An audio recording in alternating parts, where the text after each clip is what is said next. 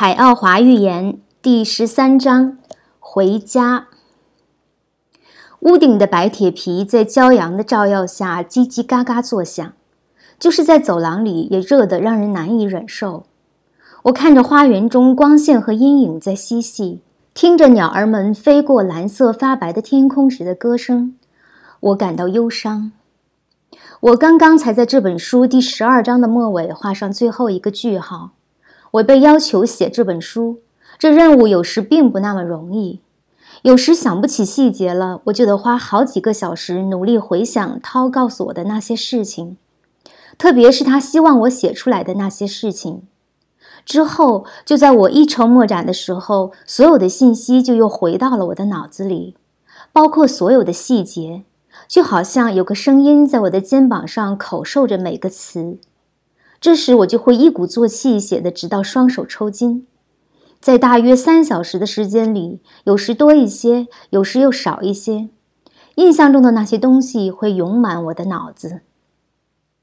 在写书的时候，单词在我的脑子里互相冲撞。我常常想，要是我懂速记该多好。现在这奇怪的念头又来了。你在哪儿，涛？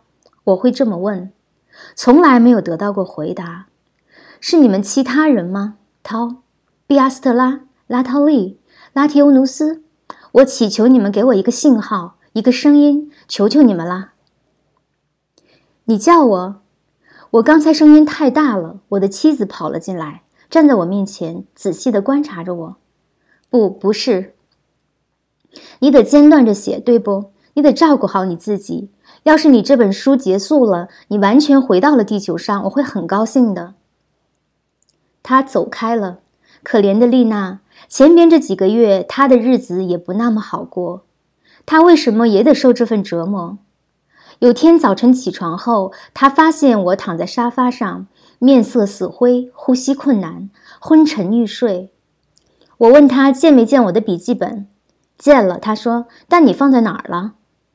我知道你很难相信这些，但是我被外星人选出来，并被带到他们的星球上去来着。我会告诉你一切，但现在求求你就让我睡一觉，能睡多久就多久。我现在就去睡觉了。我躺在这儿就是怕吵醒你。你这么累，不是由于其他原因吗？他的声音又苦又甜，我能感觉到他的关心，但他还是让我睡了一觉。一觉睡了足足三十六个小时，醒来发现丽娜俯身看着我，那担忧的神情像是护士在观察着垂危的病人。你怎么样？她问道。我差点要喊医生了。你过去从来没睡过这么长时间，睡得连个身都不翻。你一直做着梦，睡觉还喊叫。你喊的阿尔卡伊是谁？还有涛，你能告诉我吗？我朝他笑了笑，吻了他一下。我会告诉你所有的事情的。我想到成千上万的丈夫和妻子肯定在说着同样的话，却没有想过解释任何事情。但愿我没有说了一些不怎么世俗和平凡的话。好啊，我听着呢。好，你必须仔细听，因为我说的是很严肃的事情，非常严肃。但我不想将同样的故事讲两遍。叫儿子进来吧，我可以给你们俩一起讲。三小时后，我基本上讲完了我那不寻常的旅行。丽娜，她是家里最不容易相信这种事情的人。根据我的表情和声音里的某些语调，她也觉得我的确碰到过极其重大的事。当一个人爱另一个人长达二十七年之后，这些事情是不会被误解的。他们，特别是儿子，向我提了许多问题。他向来就认为其他星球上会有高智能的生物。你有证据吗？丽娜问道。这是我想起了涛的话。他们搜集证据，米歇，没完没了的搜集。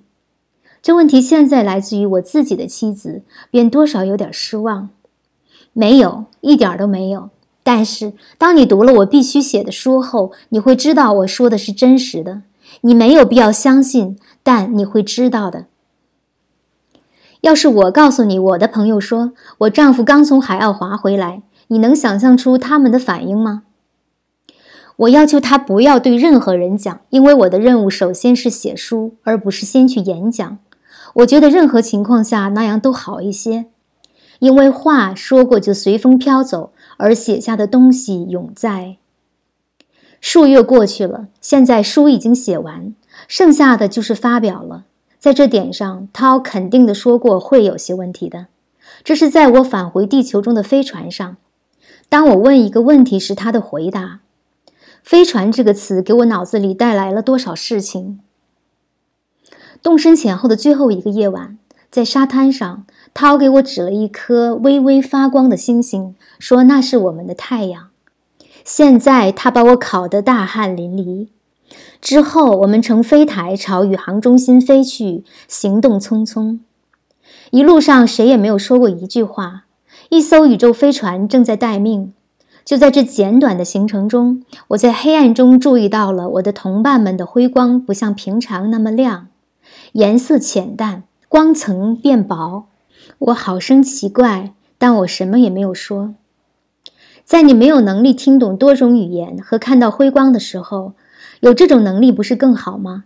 我指的是读懂辉光的意义，而不仅只看到它。我接受了他的解释。但毕竟还是有些失望，因为我很快就习惯了他们身上的辉光。别伤心，米歇，涛说。他知道我在想什么。在你们的星球上，绝大多数人没有明亮的辉光，根本没有。成百万的人们最关心的是物质享受，因此他们的辉光相当暗淡。你会失望的。我仔细地端详着他，心里清清楚楚。很快我就再也见不到他了。尽管他身材高大，四肢却极匀称，漂亮可爱的脸上没有一丝皱纹。他的嘴、鼻子、眉毛，所有的一切都是那么完美。突然，一个长时间存在于我潜意识的问题，现在几乎是必然的冒了出来。涛，你们都是两性人，有什么特殊的原因吗？有啊，而且很重要，米歇。如果你不问这个问题，那才怪嘞。你知道，我们生活在一个超级星球上，我们所拥有的一切物质也是高级的。这你也已经看到了，我们的各种身体，包括肉体，也必须是高级的。在这个领域里，我们已经进化到了最大的限度。我们可以激活我们的肉体，使它免得一死；我们可以使它复活，还可以创造它。但人体里还有其他层次的身体，如宇宙体，共有九层或九重或九种身体。此刻我们感兴趣的是液态身体和生理身体。液态身体影响着生理身体，而生理身体又影响着物理身体。在液态身体中，你有六个主要的部位，我们叫做 Carolas，就是你们的瑜伽师们所称的生命能中心。Chakras，第一个中心位于双目之间，鼻子上方一点五厘米的地方。你可以把它们比喻是液态身体的大脑，它与松果体相关联，而后者在你大脑中和这第一中心在同一水平线上。涛拉就是将他的手指放在你的这个中心上，给你输进去理解多种语言的能力的。在液态身体的底部，恰好在性器官的上方。有另一个非常重要的生命能中心，我们叫它 Muladhara，瑜伽师叫它第六中心尾骨中心。在这个地方与脊柱相遇的地方是性感传导器，它像个螺旋状的弹簧，只有在松弛时才能触及脊柱的根部。要让它松弛，重要的是要有完美的两性生活。性交双方不但必须相爱，而且要在精神上密切相融。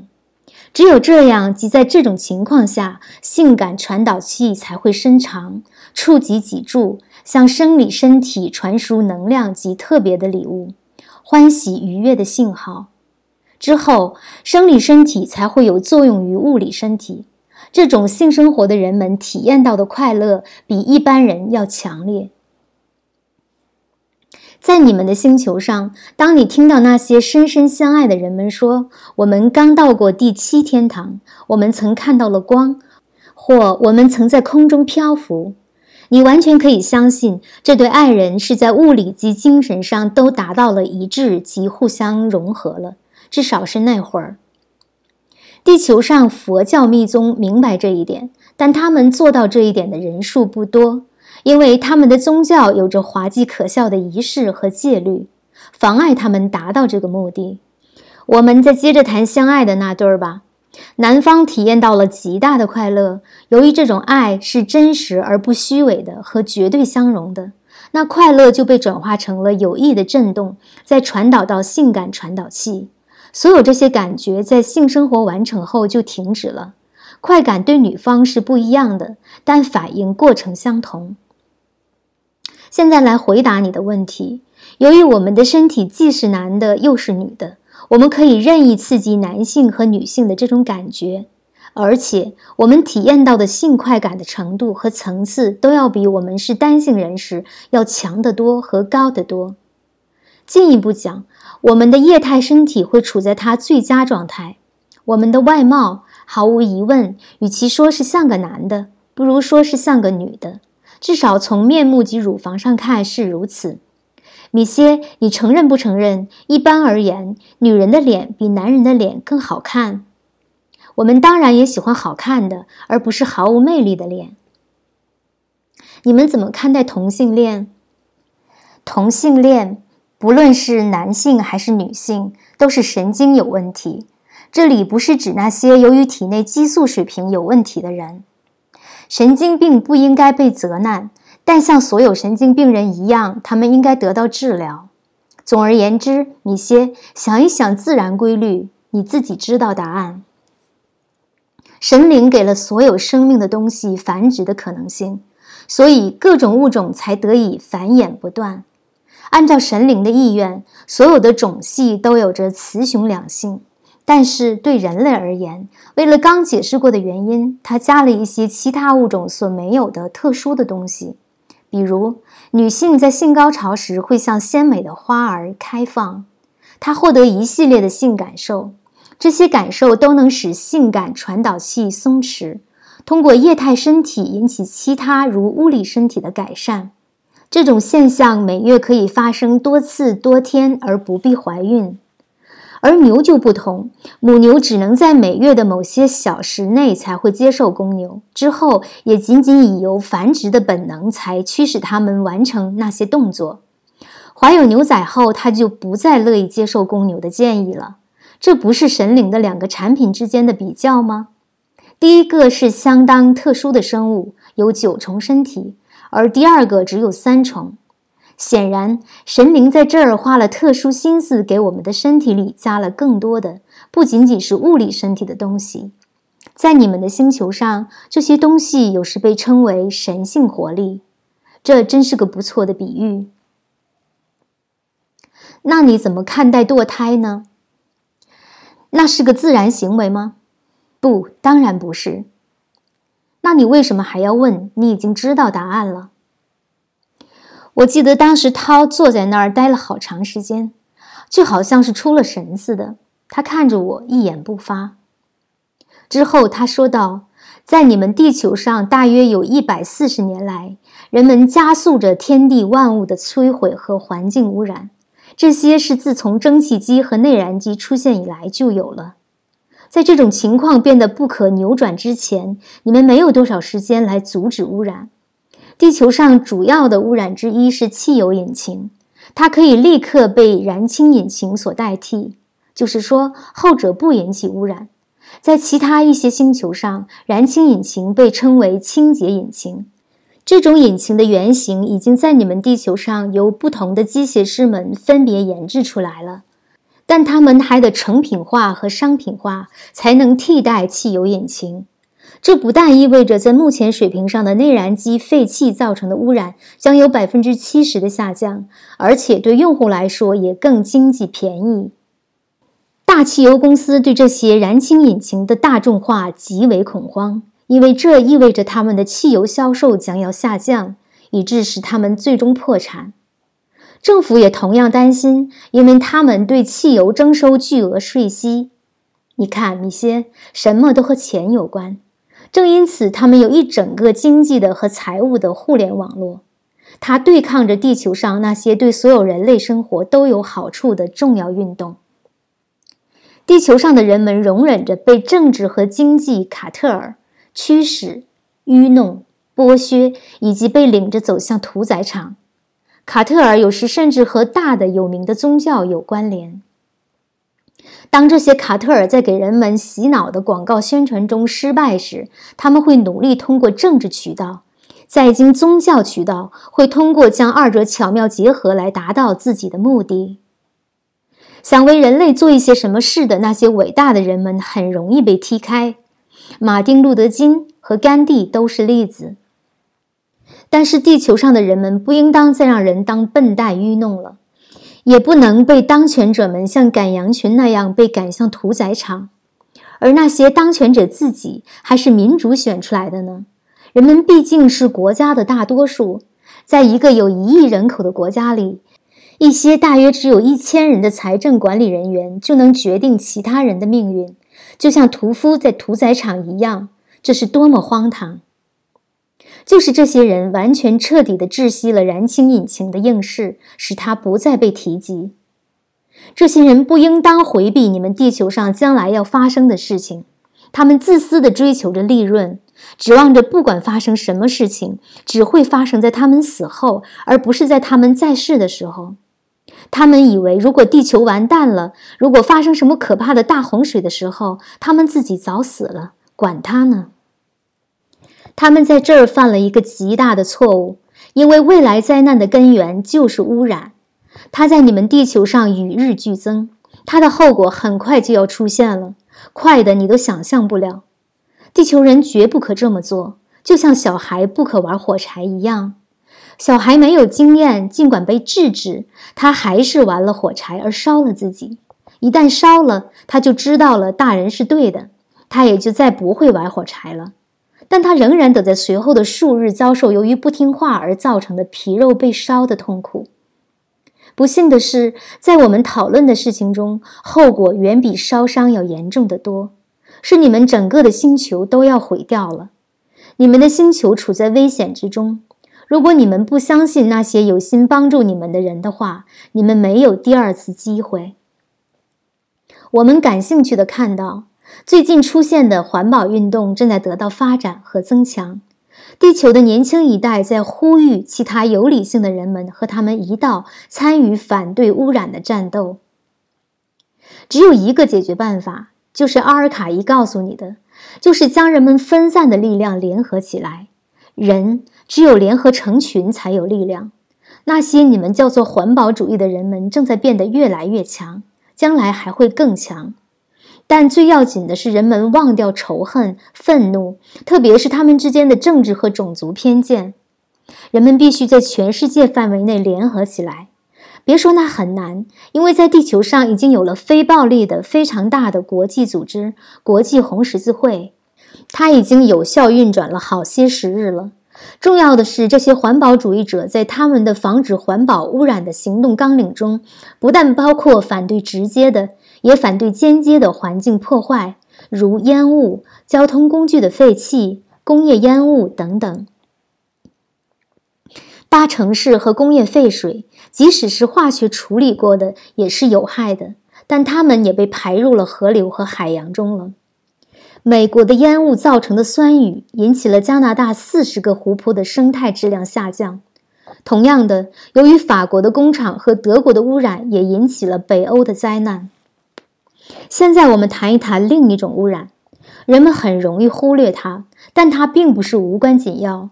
如圣贤涛拉告诉你的，噪音是最有毒的污染，因为它干扰你的电子和扰乱你的物质身体结构。我还没有给你提到过这些电子呢，我注意到你没怎么明白我的意思。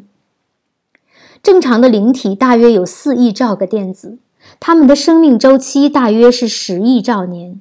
是在宇宙形成时就出现的，你的灵体里面有它们。当你死后，它们中的百分之十九将和宇宙中的电子结合，最后按宇宙法则组成新的人体、树木或动物。其余的百分之八十一将与你的第二级自我相汇合。我基本上听不懂你所说的。我打断他的话。我知道，但我是在努力帮你理解。灵体不完全是你们所说的什么纯精神的。在地球上，人们相信精神不是什么物质，这不对。灵体是由百万个电子组成的，它们的分布形式与你的物质躯体相同。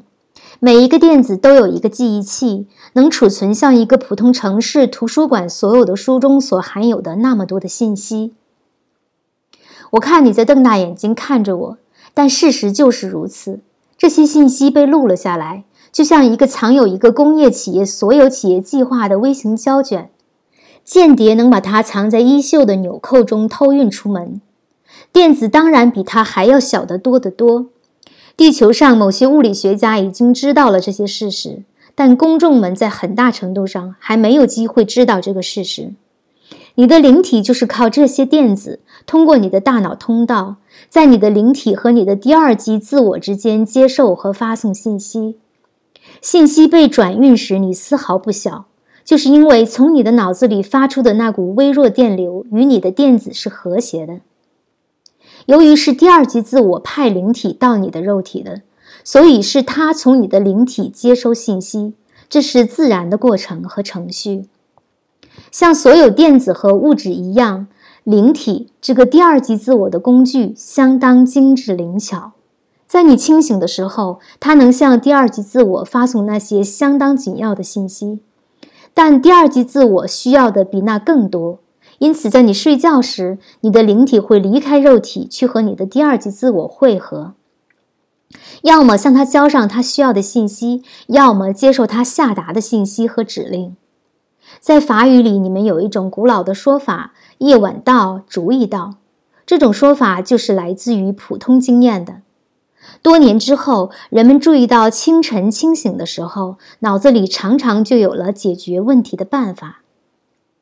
有时候是这样，但有时候却不是。如果这个办法有利于第二级自我，你放心，它会被提供给你的；如果不是，你等也没用。现在，人们通过非常高级的和特殊的训练，能够使灵体与肉体脱离。有这种能力的人会看到光。看到他的肉体，好像在看他自己，同时也能看到灵体。有银蓝色的光线连接着灵体与肉体，这光线就由灵体的电子组成的。我知道你已经明白了我的话的真正意思了。让我最后再解释一下噪音的危害。噪音直接侵害你的灵体电子。使用无线电和电视的术语就是造成寄生斑。如果你看电视屏幕，注意到屏幕上的白色斑点，那就是寄生斑。如果隔壁有人在使用电动工具，这些斑点就会增大，图像会被完全破坏。同样的事情会发生在灵体，但遗憾的是，你不能像看电视屏幕那样看到它们。更糟的是，噪音损害着你的电子。当人们说“哎，我习惯了”的时候，就意味着人们的大脑是紧张着的，他的精神会激发自我防护，而灵体却不会。寄生斑损害了你的电子，它们当然也会对你的第二级自我造成灾害性的影响。传到你耳朵里的声音非常重要，一段特定的音乐会把你激发到一个舒适安乐的状态，而另一些音乐虽然也蛮好听，却对你没有影响。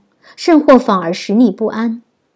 我们来做这么一个试验：选一段你喜欢的小提琴、钢琴或笛子音乐，把它的音量放到最大。你的鼓膜受的罪绝对没有你的身体内部受的最大。地球上多数人都认为噪音是个可忽视的污染，但摩托废气管的噪音比它排出的废气的毒性要大三到四倍。虽然毒气影响你的喉咙。噪音却是在影响你的灵体。可惜无法把你的灵体用照片照下来，所以人们不在乎它。由于你们地球人喜欢证据，让他们这么考虑。有一个公认是诚实的人，我不是在此指骗子，说他看到了鬼。他所看到的其实是那些还没有重新组成灵体的那百分之十九的电子。这些电子在死后三天内从肉体上分离。由于某种静电作用的结果，这些电子能被看到有着像肉体一样的形状。在被大自然重新利用之前，它们是空的，但它们也有记忆，就转回去寻找他们知道的地方，那些他们喜欢的或憎恨的地方，包括憎恨的。对，但如果我们真的对这个主题感兴趣的话，你要写的就不仅是一本书，而是两本书了。你能看到我的未来吗？你当然能了，因为你都有能力做那些非常困难的事情。你说的对，我们能预先看到你的整个一生，直到你现在的肉体死亡。那我什么时候死？你很清楚我不会告诉你，却为什么还要问呢？知道未来是很糟糕的事。那些被告知他们未来的人犯了双倍的错误：第一，算命的也许是个江湖骗子；第二，知道将来是违反自然法则的，因为不然的话，你们的知识就不会被抹掉记忆盒抹掉了。许多人相信星星的影响，他们按照占星术的符号行事。你怎么看？对此，涛没有回答，但他笑了。整个回程像来的时候一样，我们没有停留。但我又一次能欣赏那些太阳、行星、彗星和颜色了。当我问涛我能不能再经过另一层时空回到地球，他的回答是肯定的。我奇怪为什么。他说：“那是最好的方式，因为那样他们就不必由于碰到任何人而发生麻烦。”在离开不多不少九天之后，我被重新送回了我的花园。又一次在半夜。后记：我现在将这个后记加在三年前完成的书稿后面。在这三年里，我未曾将之印刷发表出去。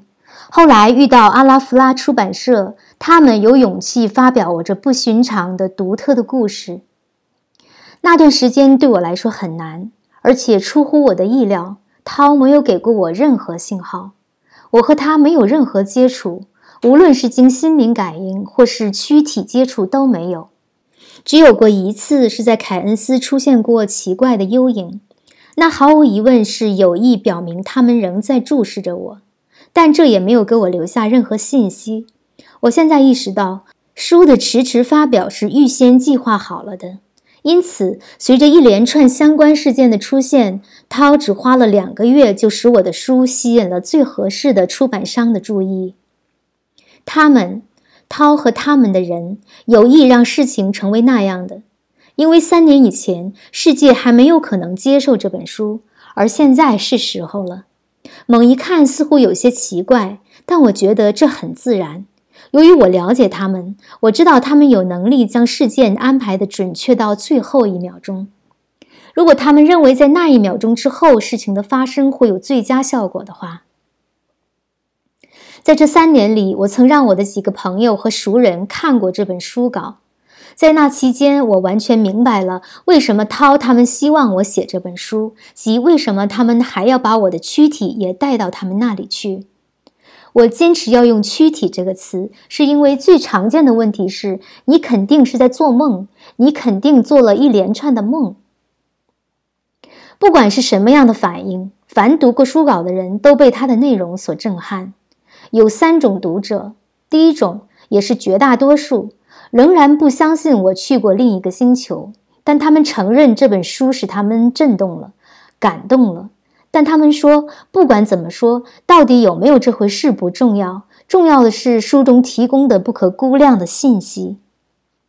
第二种是上面那些人中的一部分，他们连续把书读了三遍之后，相信了我在书中所讲的是事实。这些读者是对的。第三种人是那些在读这本书之前就已经有了相当程度的有关方面知识和修养的人，他们从一开始就知道这是真实的故事。我在此还是坚持给读者们一句忠言：这本书必须读，而且要一读再读，连续三遍。在大约十五个读过的这本书的人当中，每个人都有些话要说，而且对我提了很多详细的问题。我的一个朋友是德国一所大学的心理学教授，他都把这本书读了三遍，书现在还在他的床头柜上放着。如果有读者感兴趣，我可以点出他的名和姓来。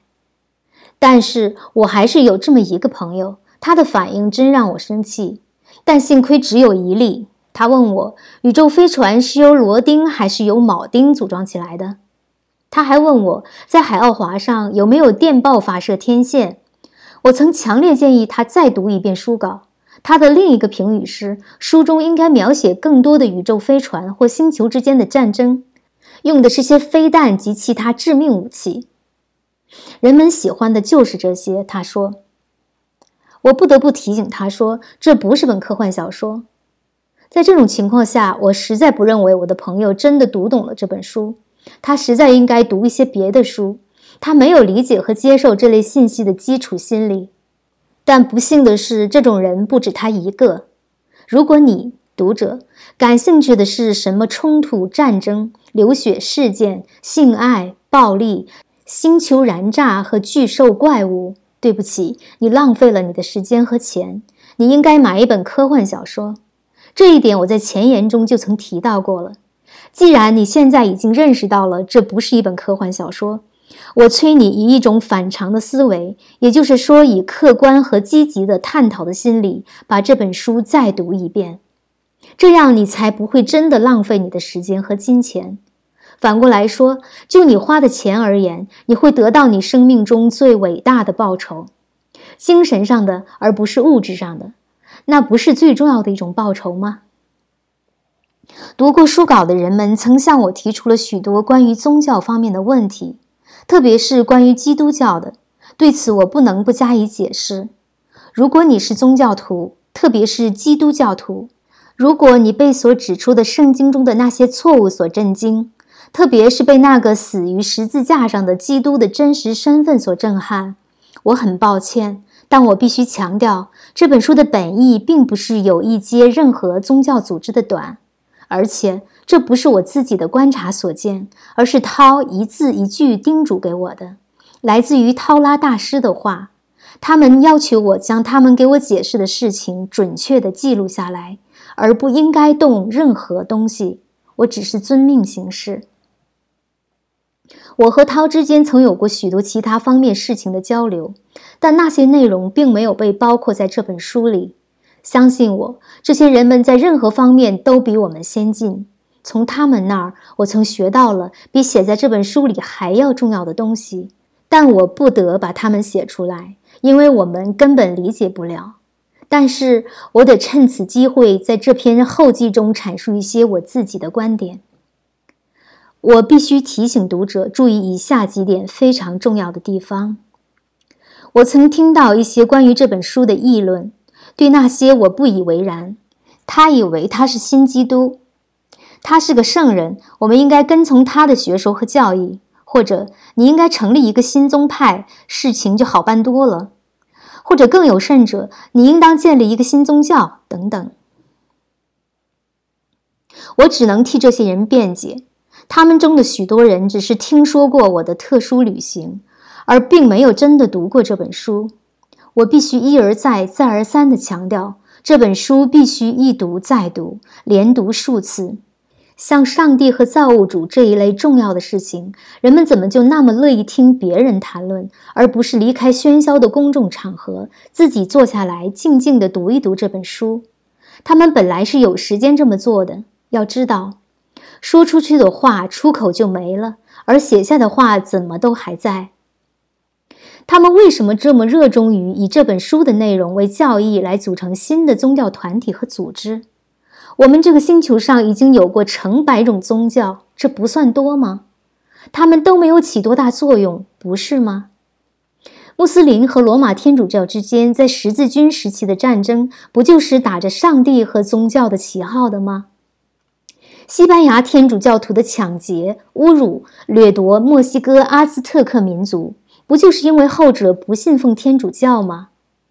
尽管阿兹特克人在当时的文明程度其实还是很高的，他们也有他们自己的宗教，虽然也不怎么样，因为他们用成千上万的人当祭品来供奉他们的上帝。如果你还记得。这和巴卡拉提尼人在一百万年以前在非洲北部独立时期所做的事情一模一样。那些企图控制人们的牧师们，曾对这些不同的宗教做过认真的研究，目的是使他们继续享有权力和财富。任何宗教都像政治家，他们的领袖人物也傲慢自大，渴望权力。基督骑着一头驴死在十字架上，一个宗教就产生了，驴子变成了罗尔斯、罗伊斯，梵蒂冈成了世界上最富有的一个权力王国。在政治界，伪善的政治家热衷于人们的恭维、夸奖，追求财富和权力。其实有很多这样的人，只有这一切到手时，他们才会满足。那么，那些成千上百万被他们愚弄的人民怎么样了？他们得到满足了吗？涛告诉我说，这本书不仅是要开导这个星球上的人们，也是为了使他们的眼睛睁大些。使人们能意识到他们周围都发生了什么。对于我们容忍少数政治家误导我们的行为，涛和他的人们表示了极大的关切。这些政治家们老练圆滑，使我们以为我们是自由的、民主的。可是按照宇宙法则，我们连一群羊都不如。虽然我们有时偏离了轨道，自以为我们是有自由的，其实那不过是个幻觉。因为我们最终还是进了屠宰场，而丝毫没有意识到，政治家口中的民主只不过是个烟幕。大多数政治家都有三个上帝：权力、荣誉和财富。但是他们毕竟还是害怕民众的，因为就像阿尔卡伊讲到的例子，成群的民众如果行动方式得当的话，民众会达到他们的目的的。苏联的共产党政党现在不也是垮台了吗？而且全世界都知道克伯格是一个邪恶的强权组织。但是我必须承认，我的而不是我们的朋友们，就是由于让这些人活动着的，才避免了无尽的流血可能。我知道这一点已经很久了，他们也许极巧妙地阻止了这本书的出版，才使我有现在这个机会将这篇后记附在这里。记住，人类生来就有选择的自由。所有的集权统治集团都否认这一点。他们总有一天会垮台的。我建议你们注意一下中国。许多国家的当权者们，虽然他们是以所谓的民主方式选出来的，一旦得到了权力，就我行我素，做他们自己想做的事情。法国政府就是一个例子。他仍然在太平洋试验核武器。是放射性物质污染了我们星球上最后一个大型自然资源——海洋。据可靠消息，在莫鲁瓦的法国科学家们非常担心巨型化的出现，因为放射性物质已经影响了一些鱼种，特别是鹦鹉鸟。这种鱼的体积已经变得有正常的三倍大了。但愿这种现象不要出现在我们那里的海洋中的大白鲨身上。更进一步讲，如果你仔细留神在木如柔那些水下核爆炸的时间，你就会注意到，在核爆数小时后，通常是两到四天，地球上某个地方就总有高强度的地震发生。法国政治家们因而对全球造成了数世纪的灾害。我为我是个法国人而感到羞耻和惭愧。萨达姆侯赛因下令将数百口油井点燃的时候，也对全星球人类犯下了大罪。他也必须接受对他在入侵科威特期间的残暴行为的审判。对这一切，联合国做了些什么？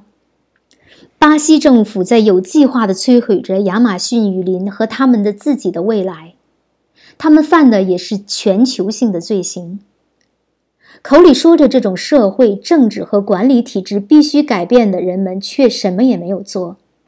所有的人都在发牢骚和抱怨我们差劲的刑法制度，它当然不好。法律及其他有关的事情似乎是为了那些歹徒们的利益制定的。还记不记得巴卡拉提尼星球上的刑法制度？它可不像阿兹特克的刑法制度，前者的制度最好，就因为它有效。光说体制不好，他们应该改变不够。他们，当我们说他们的时候，他们是谁？立法议员、政府首脑，所有这些都是我们。是你选出来的。要改变这个体制，法律必须修改，相关的领导人也得要换。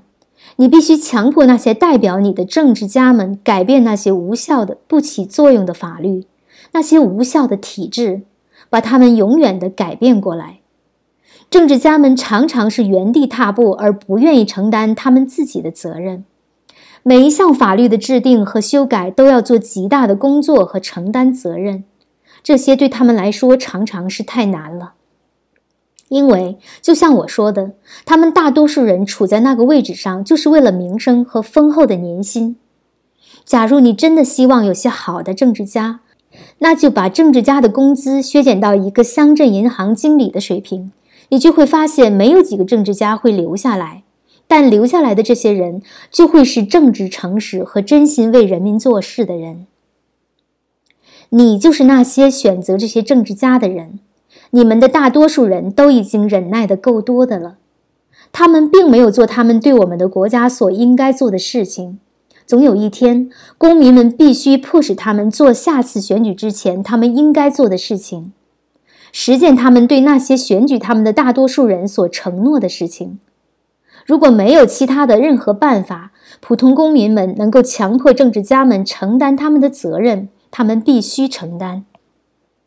千万注意，我们在此不是谈无政府主义，而是在讲原则。作为一个国家，我们需要纪律，但我们需要的不是集权统治，而是民主，一个说话算话的民主体制。如果说话不算话，就该你采取手段行动了。因为让政治家们在位时使百万民众失望，和在下次选举前一直愚弄着人们是说不过去的。这些大政治家们最好做他们自己的工作，而不是将百分之八十的时间花在讨论他自己在党内的政策上。人们对你说：“我们能做什么？我们什么也做不了。”这完全错了。普通人能够，也必须要求那些民选的和联邦的政府完成他们的任务。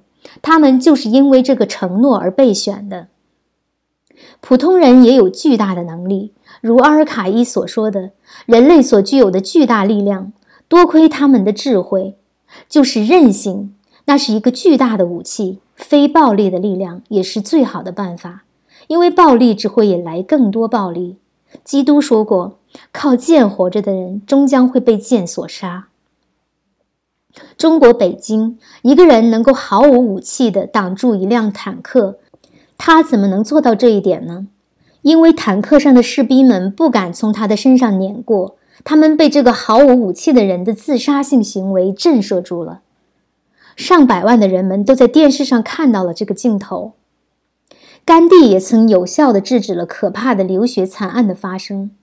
茂特班特君王自己也意识到了，如果他派五万军队去加尔各答，他们将会被屠杀，而甘地自己独自一人，通过非暴力行为就避免了可能的流血事件。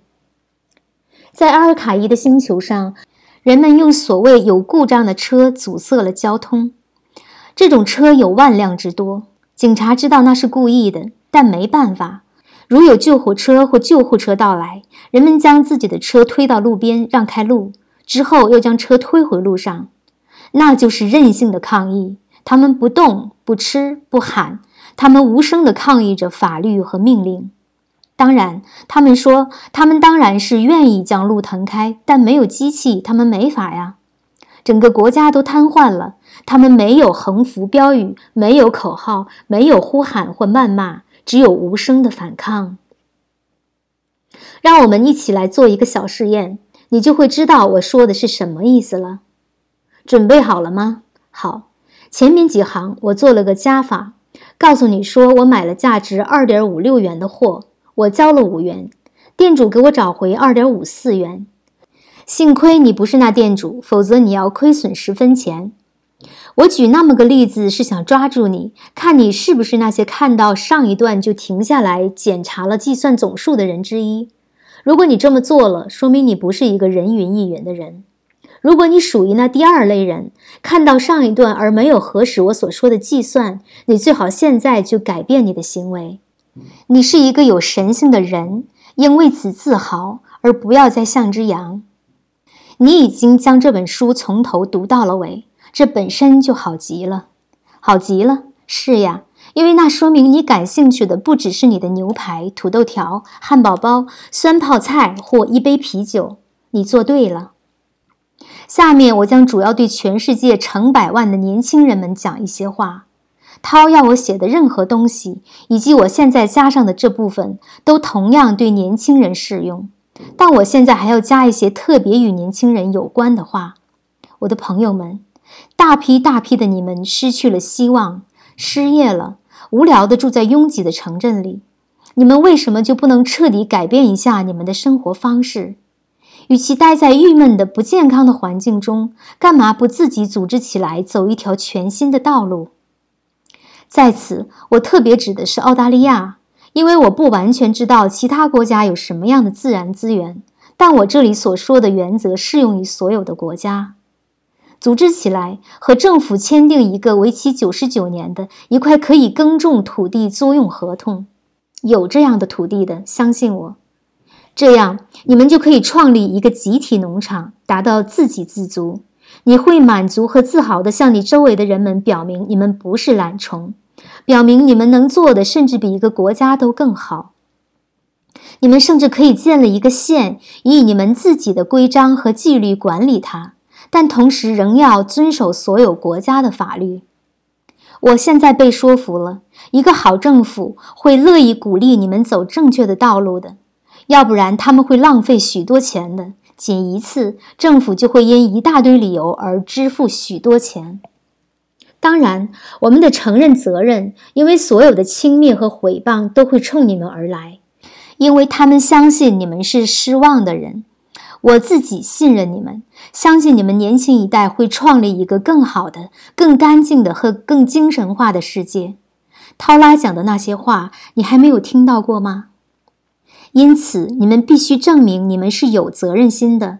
你们必须建立自己的管理制度，从一开始就不得吸毒，因为你们已经知道毒品会侵扰你们的灵体，那是你们的真正的自我。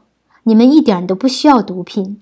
你们之中谁如果有朋友陷在了那个陷阱里，但还想得到的帮助的话，会有办法救他们的。你们面前有大量的工作要做，不只是帮助你们的同伴，还要重新创立你们的生活方式。你们会因此而发现未知的幸福。从物质的角度看，你们回归了自然。你们是第一个这么严肃认真地实践着的人们。你们需要什么来生存呢？空气、水、面包、蔬菜和肉食，你们会自己得到这一切，而不必再使用化学制剂。以色列的集体合作农场完全适用。你们会实践得更好，因为在澳大利亚，你们是多元文化的人，物质上超越别人并不成问题。重要的是，你们活得幸福，活得自豪。之后，在精神和娱乐方面，你们会有自己的 disco。你们知道，露天广场的 disco 和城里的 disco 让人感到同样的欢乐。你们会有自己的图书馆、自己的剧场，在那里上演你们自己的戏剧。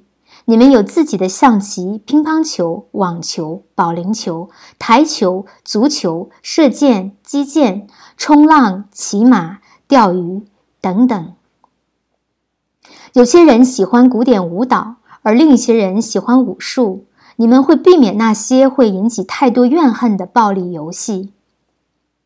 你们会明白，你们有数不尽的事要做，比在任何城市的街角所能做的要多得多。瑜伽功会使你在躯体上和精神上都得到极大的好处。我乐意坚持这个观点，特别是坚持通过生命能中心的呼吸锻炼 （chakras）。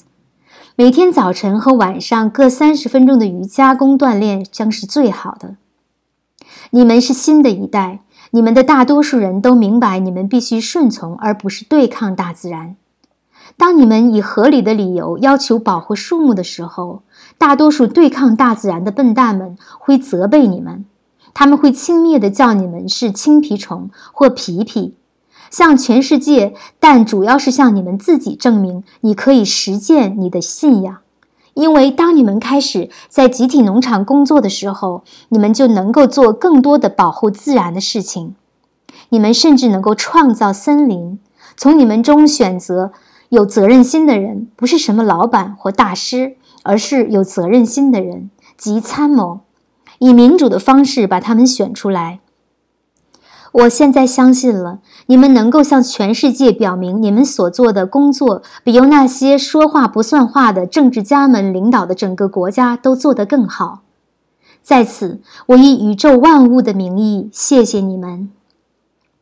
涛告诉你，宗教和政治是社会发展的两大障碍。因此，如果你打算给我的出版商寄来大批信件，希望我回复，或建议我成为你们的大师或创立新的宗教，你们就再好好想一想吧。你们这样做就违背了我的本意及涛拉和涛的本意了，你们就会失望的。涛告诉你，最伟大的神庙在人们自己的心里。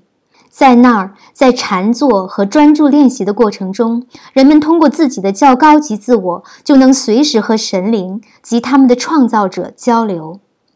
不要跟我说什么修建教堂和庙宇、成立新教派或其他什么的。向你们内心看，你们会知道你具备有和他通话交流的一切条件，因为就是他将那一切放在了你们心里。最后，我想这么说来结束我的后记。作为涛和涛拉们的谦卑的侍从，是他们要我写这本书的。